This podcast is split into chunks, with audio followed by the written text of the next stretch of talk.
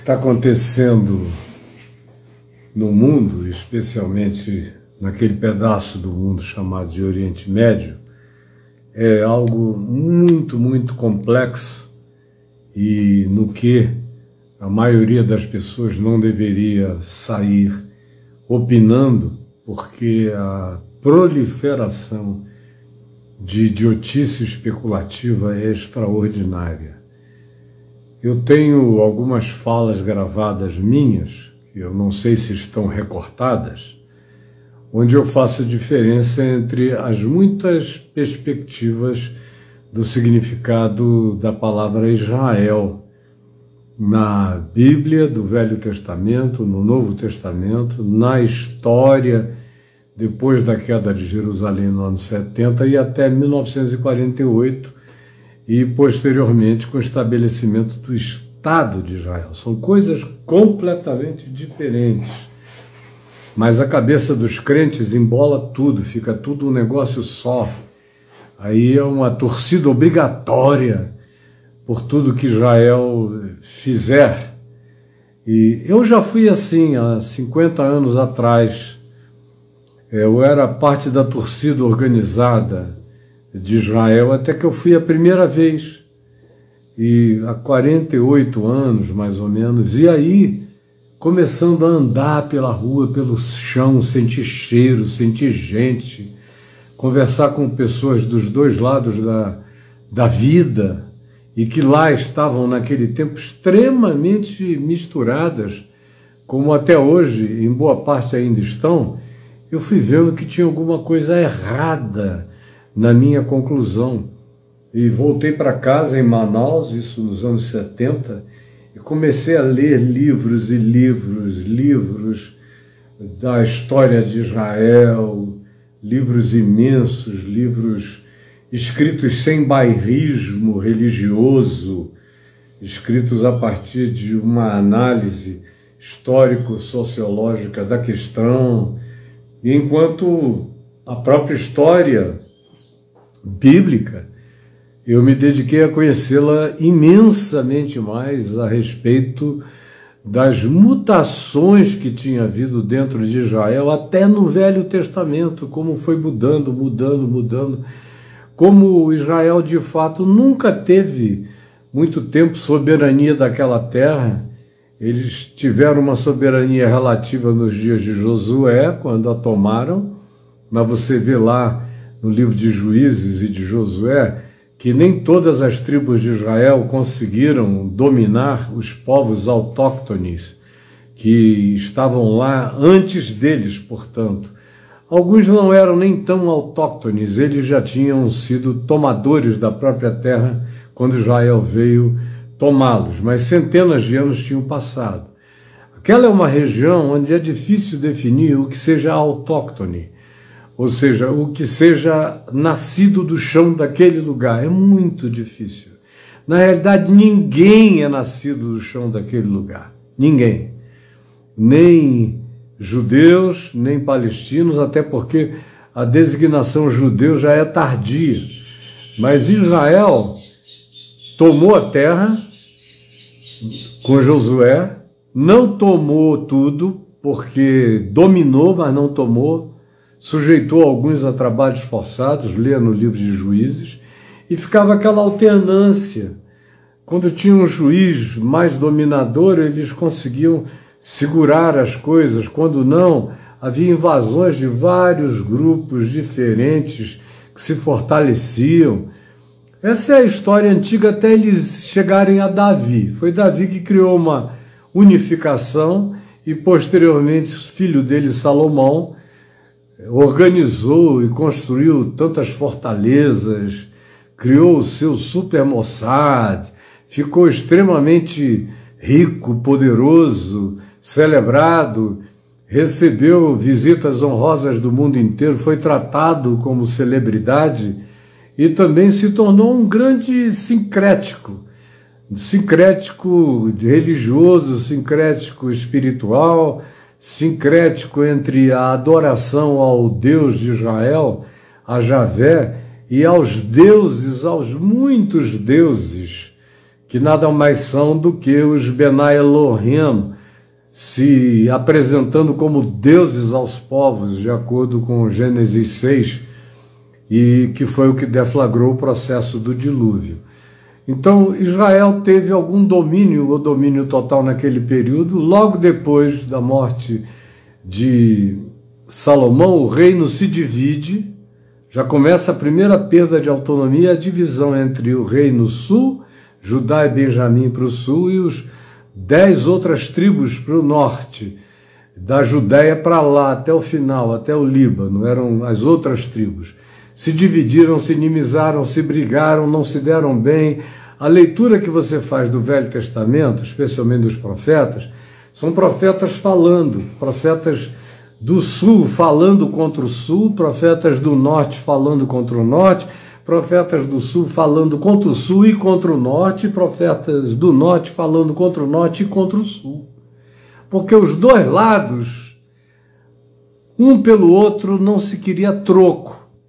Não se deveria querer troco um pelo outro. E aí vem Nabucodonosor, que consegue de fato tirar o povo, destruir a cidade, a arca desaparece, provavelmente nesse período, e nunca mais reapareceu em lugar nenhum. O resto é mito. O resto é mito, mito, vezes mito, ilusão, é, invenção. Qualquer coisa sobre a arca não passa disso. Aí Israel fica nesse exílio que dura 70 anos, com os babilônios, né, com os caldeus, com os medos, os persas, até Ciro o Grande, que dá ordem para que eles voltem para reconstruir a cidade de Jerusalém, os judeus, que foi o reino sul que foi levado por Nabucodonosor para o exílio, o reino norte tinha ido para a Síria. Num outro momento, em outras circunstâncias. E lá se miscigenou e nunca mais foi o mesmo reino norte, que de fato, desde que se separou do reino sul de Israel, se tornou um experimento extremamente misturado e sincrético. Já o grupo de Israel do sul, dos judeus, que voltaram para reconstruir Jerusalém, que acabaram se transformando nos judeus, e no Israel que a gente veio a conhecer posteriormente na Bíblia, também não dominaram mais a terra, porque eles ficaram sob o domínio de Alexandre o Grande, depois de dois generais de Alexandre, Ptolomeu e Seleuco, até 60 anos antes de Cristo. Eles estiveram aí, houve a revolta dos Macabeus no meio disso, mas não prevaleceu muito tempo, embora tenham sido quase 100 anos de revolta dos Macabeus, mas uma coisa muito frágil. Até que vieram os romanos, puseram a pata em cima e acabou. E dali para frente foi Jerusalém destruída no ano 70 desta era e o espalhamento deles pela terra inteira, pelo mundo, por quase dois mil anos até 1948. Então, uma quantidade enorme, enorme de Israel, do que vocês chamam Israel, não tem nada, nada, nada a ver com o Estado de Israel. Presta atenção. Existem judeus que são contra existir um Estado de Israel no mundo inteiro. São os que nunca quiseram voltar para lá. Tem muita gente. Também tem outros que estão lá em Israel, que são a favor de que haja um Estado de Israel pacífico, tranquilo, liberal, aberto, não sacralizado não religioso, não teocrático, não conservador, aberto para a vida. Eu conheci Israel assim, com 90, 85% da população com esse espírito. Poucos religiosos fanáticos. Esse foi o período da primeira geração de Menachem Begin e o pessoal que veio depois, Golda Meir, e os que foram sucedendo, é, gente que dialogava, gente que tinha relacionamento de amizade com os palestinos, como Moshe Dayan, que nasceu e cresceu na Galiléia e tinha amigos palestinos para todos os lados. E não gostava das guerras. Toda vez que as guerras acabavam e eles venciam, ele procurava imediatamente ir tomar um chá com os amigos palestinos, com os beduínos no deserto, com os jordanianos, com enfim, não era como se tornou. Até que essa geração morreu.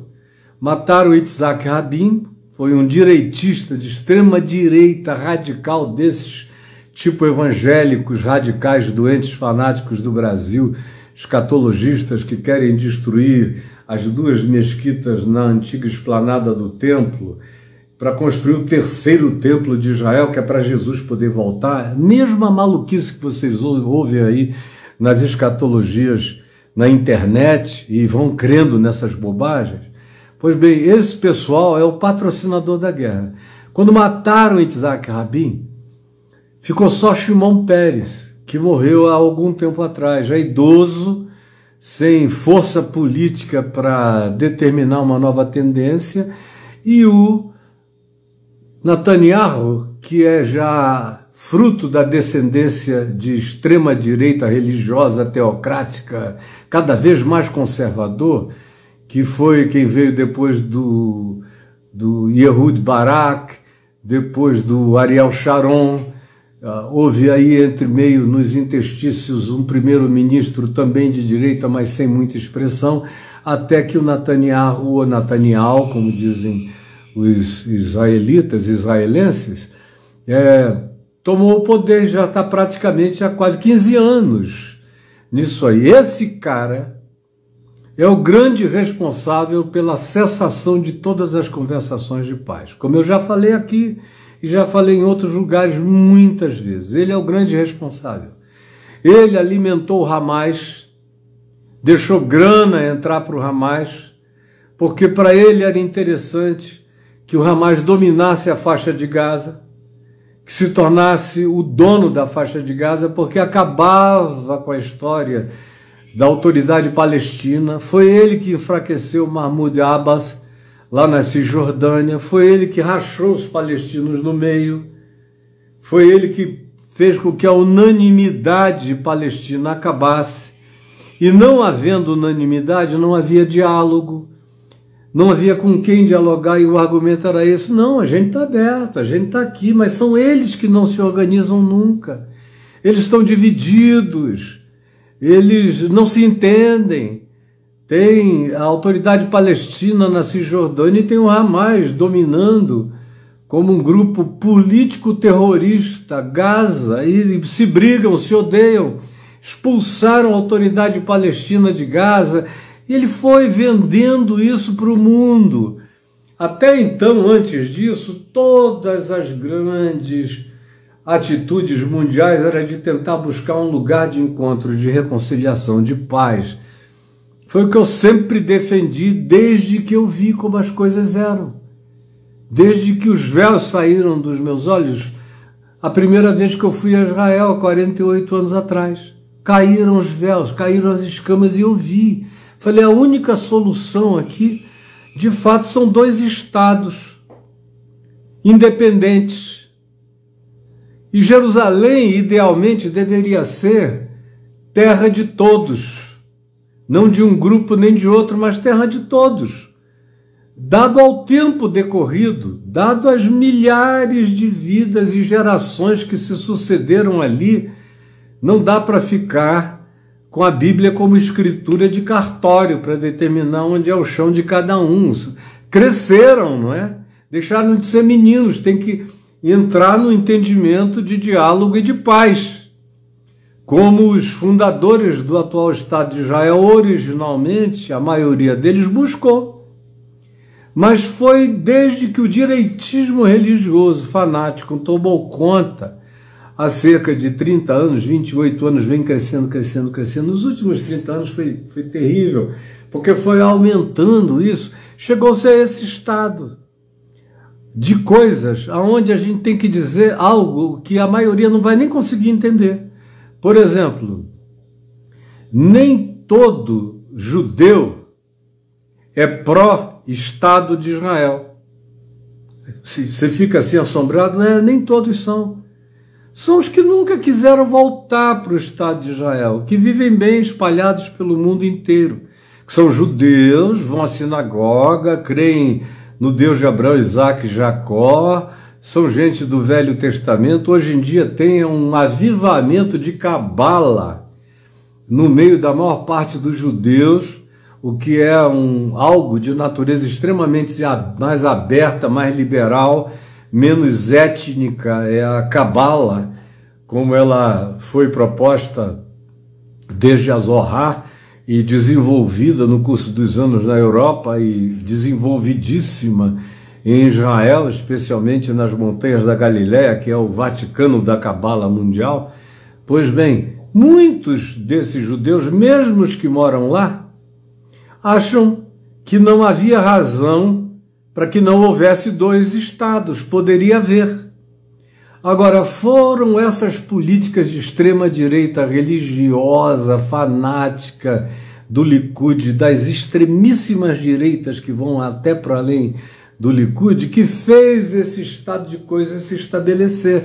Eles foram adiando, adiando, adiando, adiando por tantos anos, tantas décadas, a esperança do povo palestino, que a maioria cansou, desistiu do bem, ou abriu-se um vácuo extraordinário para a criação do terrorismo mais maligno, mais malévolo, mais bestial que se podia imaginar e que está lá presente, que foi alimentado pelo senhor Netanyahu nas concessões que fez para o fortalecimento do Hamas ele alimentou o bicho. E agora está vivendo com as consequências. Agora, quem paga o grande preço sempre são civis inocentes. No caso do ataque do Hamas horroroso, demoníaco, diabólico, bárbaro, nojento, semelhante ao que os alemães faziam aos judeus na Segunda Guerra Mundial, foi o que o Hamas fez. Semelhantemente a isso, vem os bombardeios porque o Hamas está todo dentro dos mais de 500 quilômetros de túnel que existem debaixo do chão de Gaza. Super, super, super bem feitos. Podem jogar bomba à vontade em cima, que é Hamas. O Hamas está escondido embaixo. Quem sofre em cima são os inocentes, que não tem nada a ver com isso. Então, como eu disse logo no primeiro dia, é guerra do Velho Testamento. E que guerra, eu perguntei, não é do Velho Testamento.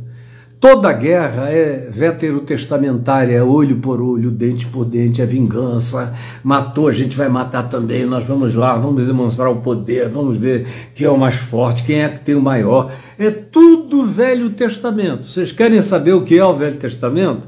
Assistam o Velho Testamento na sua prática social, política, de dominação. Vocês assistam um retrocesso para os dias de Josué. Vão, entrem nessa cidade, matem todo mundo, velhos, crianças, mulheres, todos. Não deixem nem raiz nem ramo. É isso que vocês estão assistindo. Velho Testamento, para quem gosta de Velho Testamento, para quem quer trazer o Velho Testamento para a sua vida, para a sua igreja, para o Brasil, esse é o espírito que o Velho Testamento cria. A proposta de Jesus, se Jesus opinasse para Israel, não para o Netanyahu. Netanyahu não ouve. É hipócrita, está doente de alma há muitos anos. Totalmente narcisista. Não se enxerga, não enxerga nada nos seus objetivos, seus propósitos malévolos, infelizmente, no que diz respeito à sua automanutenção de poder. Mas se Jesus tivesse que dizer alguma coisa, ele ia dizer o que ele disse sempre. Sabe o que, que Jesus iria fazer? Depois da morte dos 900, com a invasão inicial do Hamas, do jeito que entrou e que fez aquela barbárie injustificável, nojenta, demoníaca, perversa com a população civil, o que Jesus diria ao governo de Israel é: vão cuidar dos seus mortos Fechem as possibilidades de que isso se repita e abram as portas da solidariedade. marchem para Gaza não com um exército, mas com uma legião de benfeitores. Vocês é que têm a chave do lado de fora para abrir e para fechar. Abram e entrem. Agora, tem macho para isso? Tem coragem para encarar isso, para ir de peito aberto, para ir cuidar dos mortos, dos doentes? Não, eles estão jogando bomba, bomba, bomba, bomba, bomba, bomba, bomba. Ninguém vai lá e suja o dedo com sangue, então dá a impressão que é uma ação limpa. Não é limpa, não existe guerra limpa. Meta isso na sua cabeça. O terrorismo é pavoroso. E o que se faz à distância com uma diferença descomunal de poder, é igualmente terrorismo, terrorismo à distância, terrorismo sofisticado. Para quem está dentro de casa esperando bombas imensas caírem na cabeça, é terrorismo. E a acumulação é a do Velho Testamento, é vingança olho por olho, dente por dente, o resultado é vingança, vingança, vingança, será sempre vingança e a retroalimentação do que não tem fim. E, e no meio disso está a religião. Porque o governo de Israel é mantido pela extrema-direita religiosa, que faz maioria no parlamento, que definiu e o cara ainda queria acabar com todos os poderes da Suprema Corte, como aqui no Brasil tentaram como nos Estados Unidos se vem tentando, como na Venezuela foi uma das primeiras coisas que fizeram, foi liquidar a Suprema Corte, para que o ditador domine soberano e a lei seja ele, o rei que é a lei, é rex lex, não é lex rex, como a civilização mais moderna estabeleceu, que o rei não era a lei, era a lei que era o rei. Mas Todo ditador quer ser rex, rei, lex, lei. É isso que eles querem. Por isso, as Supremas Cortes precisam ser sempre eliminadas. E aí, quando se chega a um ponto como esse, não tem solução. Tem amainamento. Amainamento. Mas a primeira coisa que se tem que fazer quando essa guerra amainar, e para ela amainar, era preciso que se parassem essas esses bombardeios horrorosos que não vão fazer nada com Hamas. Hamas está dentro de bunkers bem profundos, em 500 quilômetros de túneis sofisticados, com respiração, com luz, com tudo independente lá dentro, inatingíveis. Eles têm alçapões que se abrem para onde eles querem. Eles saem da terra de repente para tá, tá, tá, tá, e voltam. Aí ficam jogando bomba na cabeça de quem só estava tentando viver e vivendo, sobrevivendo de maneira pavorosa. Mandem a conta para o Netanyahu. Mandem a conta para o Netanyahu. A conta é dele e de todos os asseclas religiosos, fanáticos, direitistas que querem ver em Israel uma teocracia. Eu tenho dito há anos, as religiões dos livros a Bíblia, o Alcorão, ainda vão acabar com o mundo, ainda vão fazer a gente entrar, aí sim, nos armagedões impensáveis que serão produzidos pelo fanatismo religioso que cultua uma terra, pedras, chão. E quanto mais guerreiam pelo chão, mais sacralizam o chão como lugar divino, do qual não se pode abrir mão e que acaba se tornando apenas o lugar onde se sepulta os corpos. Pelo amor de Deus, qualquer um entenderia isso se não fosse o fanatismo de alguma natureza tomando conta da mente de vocês. Aí fica insuportavelmente cansativo. Eu, por exemplo, tenho aconselhado os meus amigos a nem ficarem olhando aqui a internet. Eu mesmo tenho feito uma higiene mental disso, das notícias de TV, porque é a mesma coisa e parece que ninguém entende esse nó. E que esse nó, não sendo desatado, ou pelo menos não sendo enxergado, é o grande perigo, não só daquela região, mas eventualmente até para o mundo inteiro. Eu vou parar por aqui porque não adianta falar muito nem falar mais, vocês não ouvem mesmo, não entendem quase nada. Graças a Deus, uns poucos compreendem, mas a grande maioria é moca, moca e moca. Se não sabe o que é moco, procure no Google.